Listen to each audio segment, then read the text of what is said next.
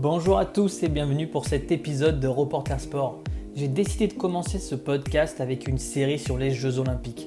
Dans moins de deux mois, tous les plus grands athlètes de leur discipline seront présents à Tokyo et donc pour vous faire patienter jusqu'au 23 juillet, on va revivre ensemble chaque lundi quelques grands moments où les Français nous ont fait rêver.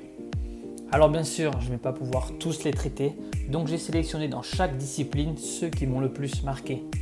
Et pour ce premier épisode, je suis obligé de commencer par Tony Estanguet, triple champion olympique en canoë monoplace slalom. Le premier départ, le bon Phénoménal Le jour de gloire est arrivé Je crois qu'après avoir vu ça, on peut mourir tranquille. Reporter Sport, le podcast qui vous fait revivre les plus grands exploits sportifs français. Nous sommes donc le 31 juillet 2012, jour de finale dans le bassin de Londres.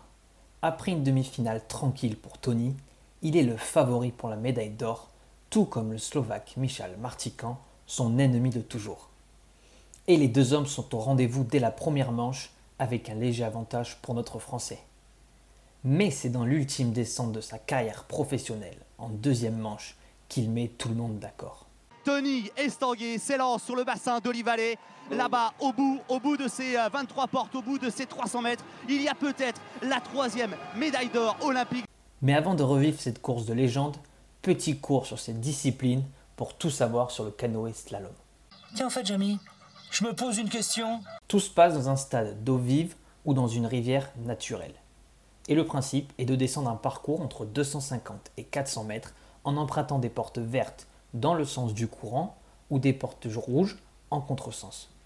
Une pénalité de 2 secondes est accordée si l'athlète touche une porte et le gagnant est celui qui a le meilleur temps après deux courses. Retour à la course maintenant. Tout en maîtrise, notre champion enchaîne les portes sans hésitation et c'est donc avec de l'avance qu'il se positionne premier avant le dernier concurrent. Mais il ne lâchera jamais sa place. C'est extraordinaire. Waouh. Chapeau Tony Bravo Il a écrit la plus belle page du canoë. Tony Estanguet devient donc le premier Français triple champion olympique en individuel dans une même discipline. Ces deux autres médailles, il les a gagnées en 2000 à Sydney pour sa première participation et au JO en 2004 à Athènes.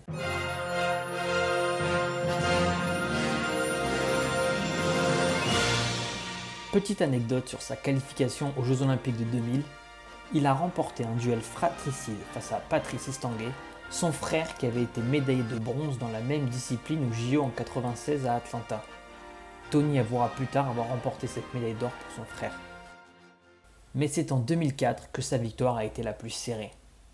Après les deux courses, les arbitres ont dû utiliser la vidéo pour voir que Michel Martican avait touché une porte, ce qui lui a valu deux secondes de pénalité et Tony l'a donc emporté de 12 centièmes.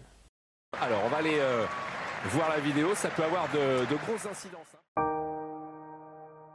Mais son plus grand regret olympique restera sans aucun doute les Jeux de Pékin en 2008. Ultra favori pour un triplé qui aurait été historique, Tony Estanguet ne passe même pas le stade des demi-finales. Mais le séiste français a su se remobiliser pour 2012 et donc entrer dans l'histoire des sportifs français les plus titrés aux Jeux olympiques. Et voilà, c'en est fini pour ce premier épisode. On se retrouve la semaine prochaine pour un nouvel épisode consacré à Marie-Josée Pérec, championne d'athlétisme. Pour en savoir plus, rendez-vous lundi prochain et n'hésitez pas à partager ce contenu s'il vous a plu. C'est tout pour moi. Reporter Sport, le podcast qui vous fait revivre les plus grands exploits sportifs français.